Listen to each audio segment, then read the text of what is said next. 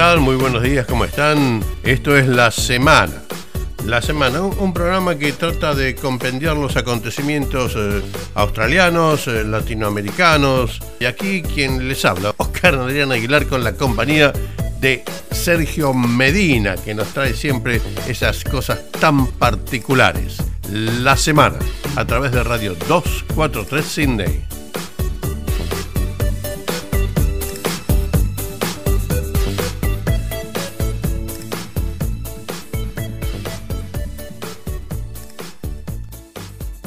Y bueno, esta fue una semana llena de expectativas, eh, llena de movimientos, algunos cambios en, la parte política, pero que realmente no hacía mm, al hecho de al hecho importante hacia la población porque lo que importaba era lo que iba a suceder eh, este lunes próximo.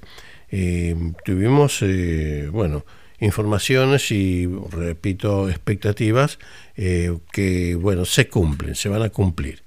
Eh, con respecto a esto, quiero hacerles escuchar una sección de un comentario grabado en exteriores, que en realidad fue un video que pusimos en Canal 243, relacionado con todo esto.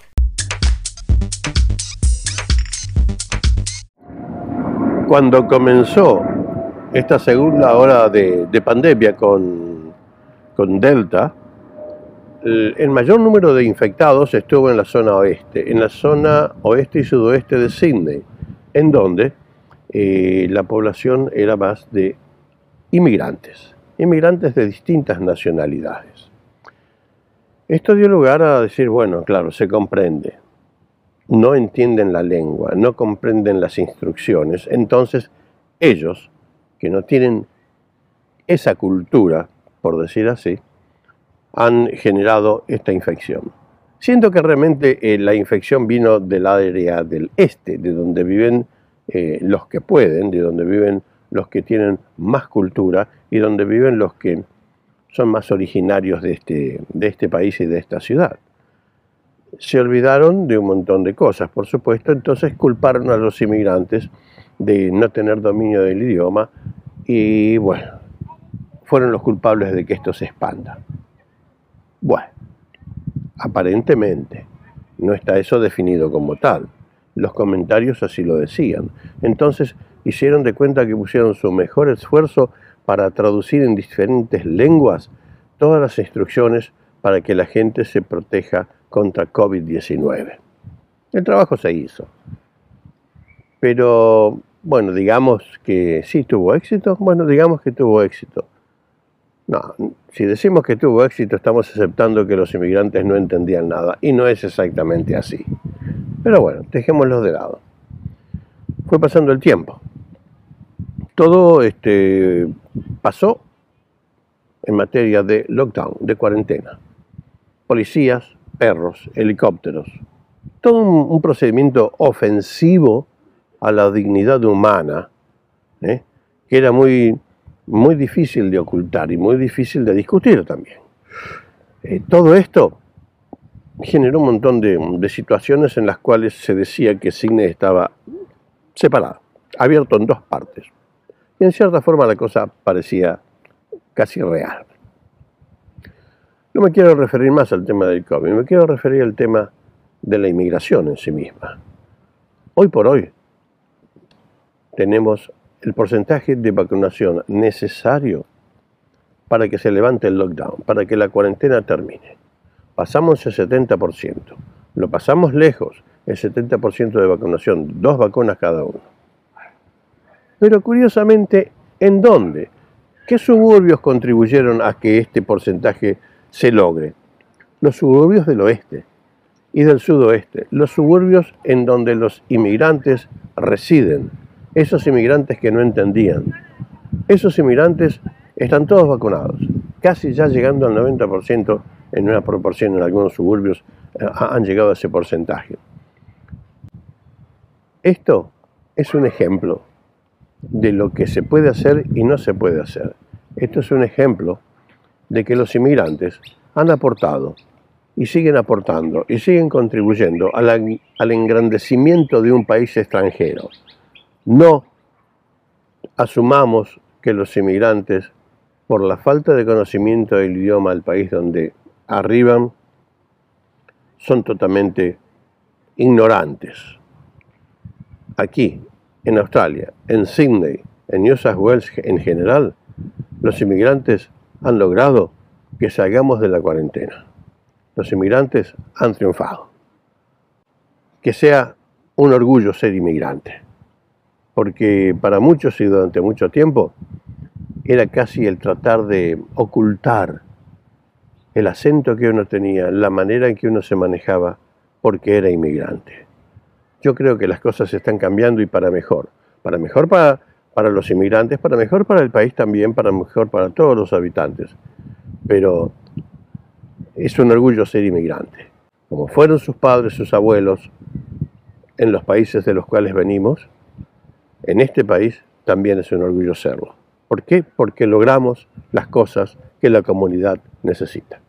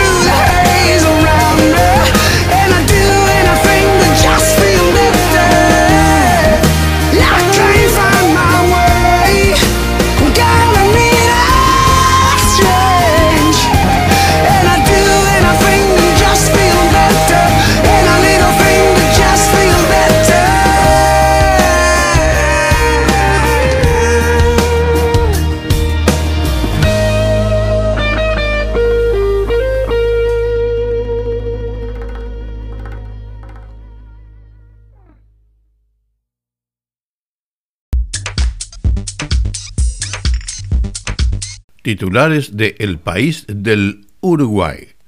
Sector turístico planteó vacunar con tercera dosis anti-COVID a extranjeros. El MSP investiga el polémico show en Punta del Este. En un año, 6.500 argentinos tramitaron el pedido de residencia. Joven falleció tras persecución policial, homicidio o tragedia. ¿Qué cambios se vienen en los bancos y otros actores financieros en el Uruguay? Algunos de los titulares de El País del Uruguay.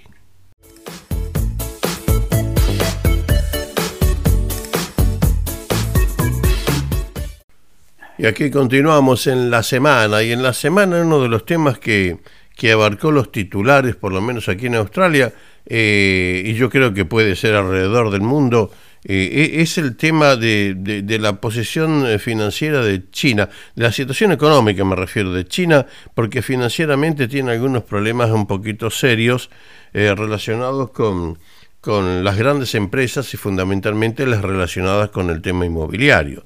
Pero ¿Qué quiere decir todo esto? Porque mucha gente ve los titulares y dice, bueno, pero ¿cuál es el problema? ¿Cuál es la implicancia? ¿Por qué esto sucede?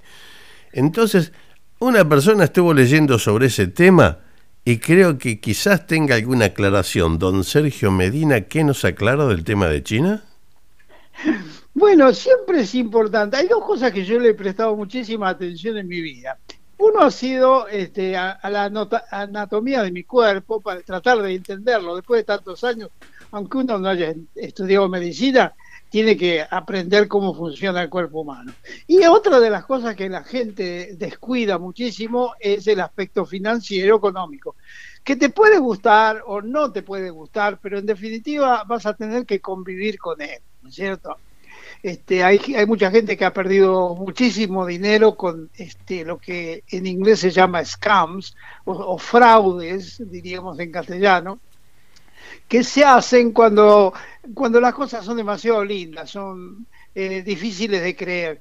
En español tenemos un, dicho que dice, eh, cuando la limón es grande, hasta el santo desconfía. Muy cierta, ¿eh? le digo que es muy cierta. Y, y, en inglés dicen es, si, eh, es demasiado lindo para ser verdad, seguramente que no lo es. Mm. Too good to be true, yeah. Too mm. good to be true. Eh, en definitiva, hay ciertas cosas que a veces la gente, porque no las divulgan o porque no se enteran, eh, son esquemas para sacarle plata a la gente que han venido funcionando desde hace muchísimos años.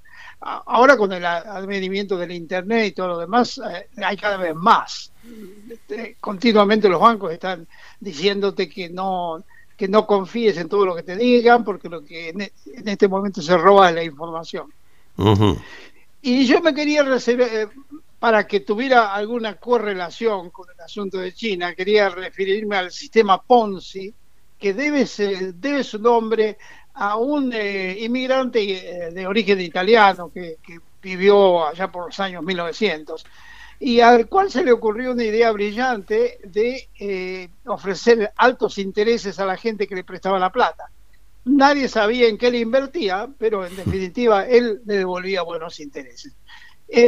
lo que no sabía la gente, que la gente cobraba esos intereses porque él siempre tenía nuevos clientes que se acercaban a, su sistema. O sea, pagaba los intereses altos con la gente que se eh, anotaba para nuevos clientes. O sea, que, que, que, pagaba los intereses con el dinero ajeno, no con el dinero que realmente hacía el dinero invertido por los otros.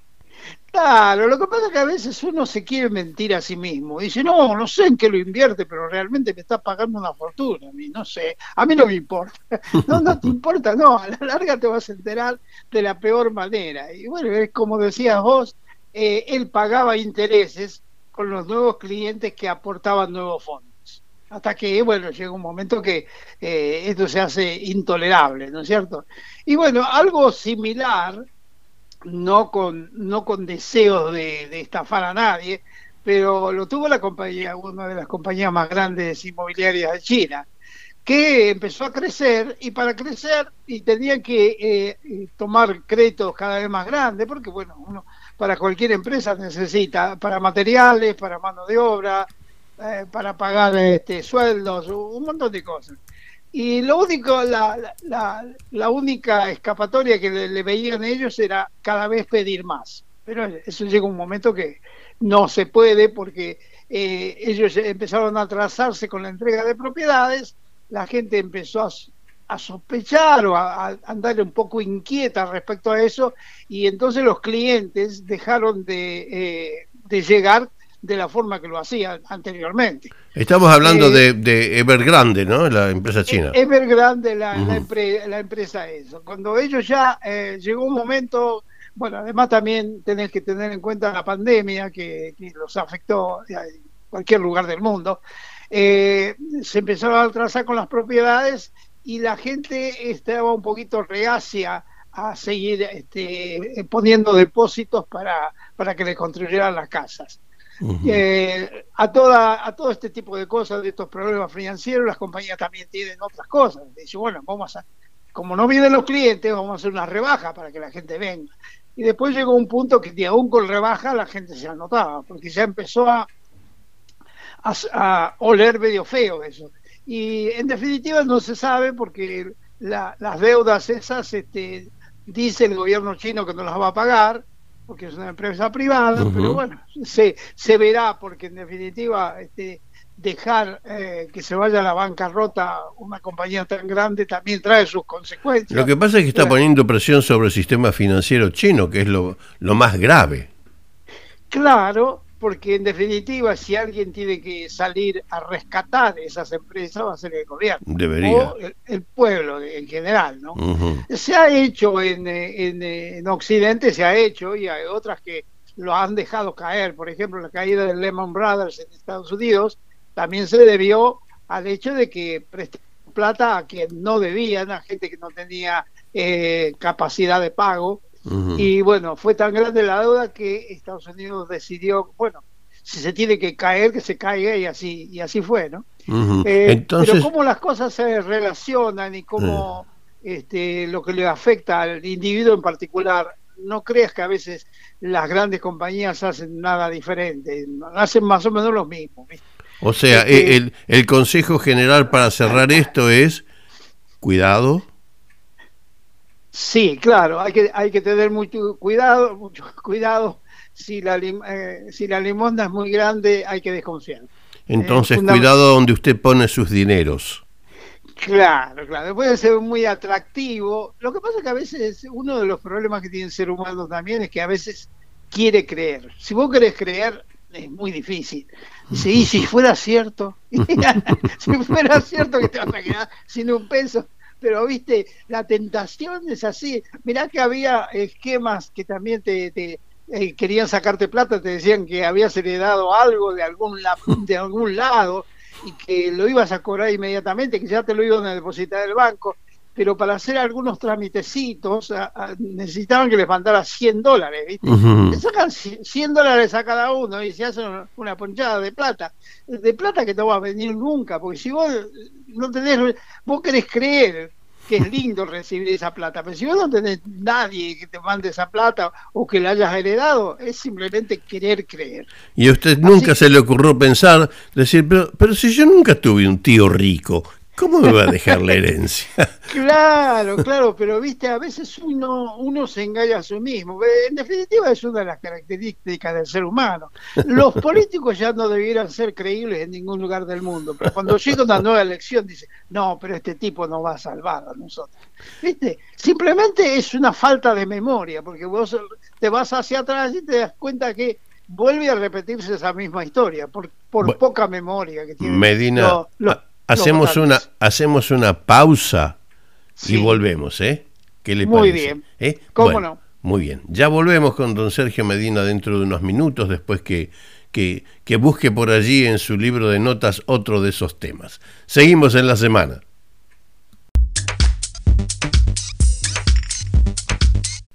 Algunos titulares del Mercurio de Chile. Se elevan las expectativas de inversión inmobiliaria para este año pero tendencia se revertirá en el 2022. Mujer muere tras impacto que sería de fuego artificial. Basa tras palabras de Loncon. Toda violencia debe ser condenada sin matices. Industria minera sufre un 10% de alza en los costos de producción.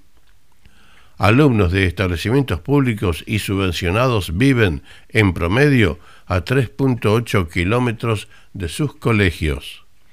Algunos de los titulares de El Mercurio de Chile.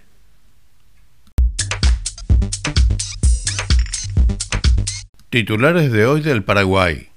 Franca de 18 en adelante y embarazadas reciben primera dosis contra el COVID-19. Amin Riquelme, un secuestro mal planeado, mal ejecutado y el peor final. Cuba renuncia a presidir Cruzada Nacional ante fracaso electoral. Descuidistas en festejos de la ANR. Intendente César Ojeda entre las víctimas. Contundente victoria colorada a nivel país. ANR se queda con 160 municipios. Titulares de hoy del Paraguay.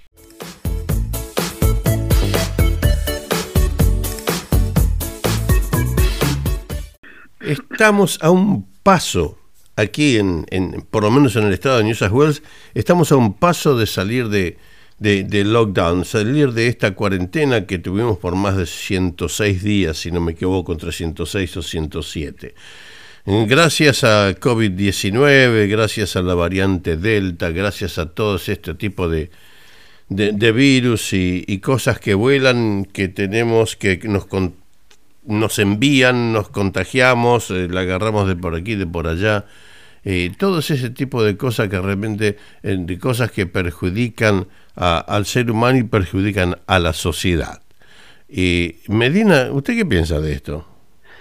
Y bueno, que realmente eh, si nosotros exploráramos la historia, veríamos que a lo largo de ella han sucedido un montón de, cosas, de pandemias y de problemas con los insectos, porque no sé quién es más extraño, si el insecto o nosotros, los seres humanos. Por ejemplo, hay ciertos lugares que nosotros como vamos este, aumentando la población en, proporción este, geométrica, eh, vamos desalojando incluso a los habitantes naturales del lugar, que son los animales, los insectos, y bueno, nos mezclamos con ellos y a la larga eh, terminamos con problemas, ¿no? Y sobre todo cuando no se puede, eh, no, no todos los países tienen posibilidad de minimizar esos riesgos.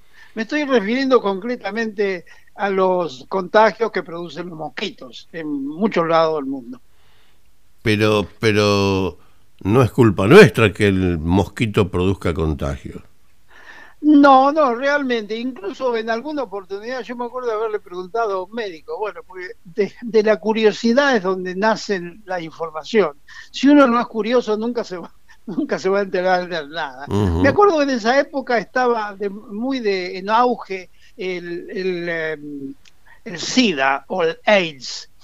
Y yo le preguntaba a un médico si eh, un mosquito podía transmitir el AIDS, porque en realidad el mosquito pica a alguien y no se esteriliza, después salta de ahí y pica a otro. Y yo decía, ¿cómo es posible eh, que eh, el AIDS o el SIDA, que se transmite a través de la sangre, este, no, no contagie más gente?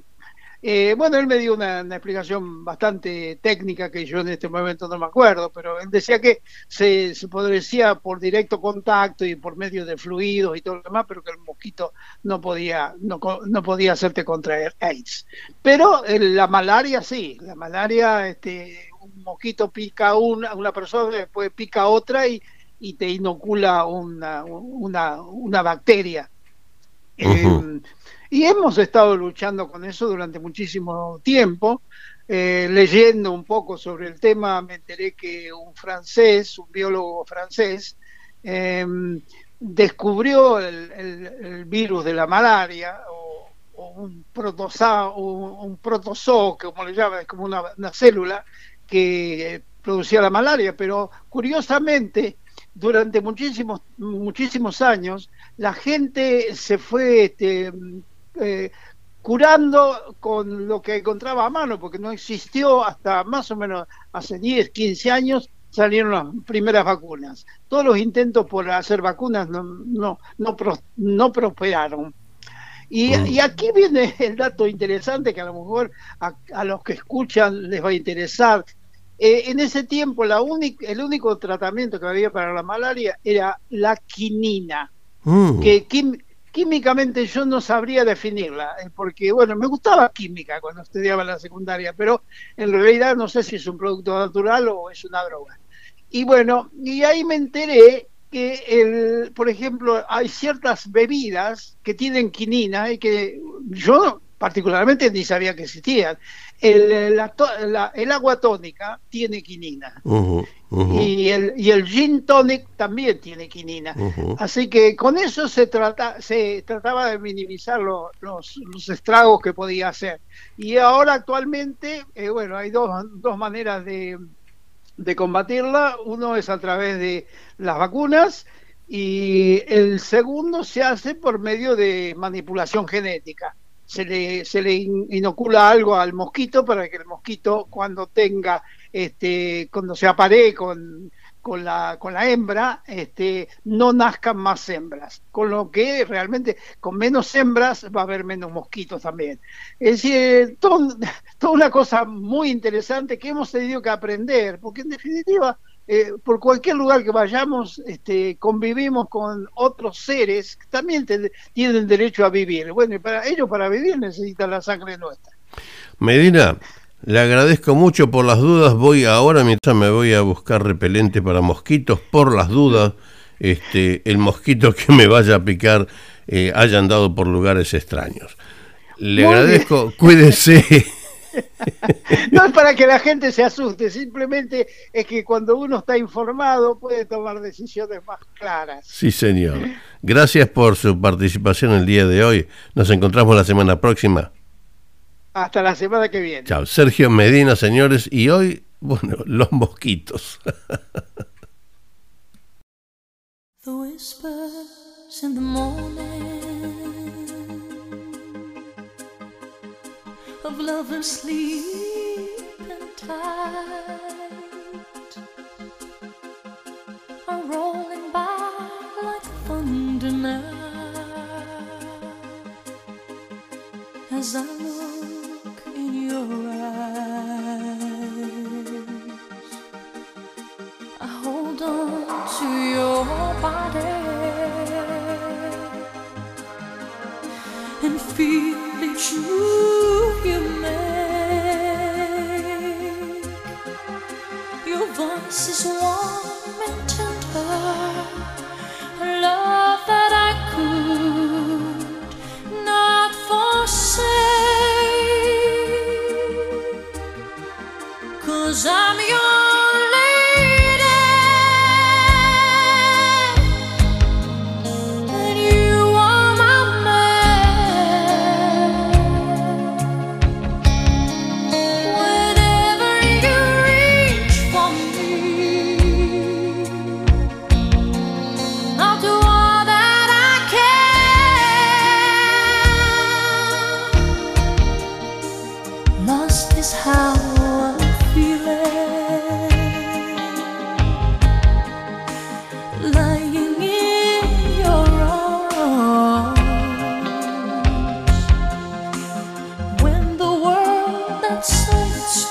much to take that I'll answer when I'm with you. Even though they may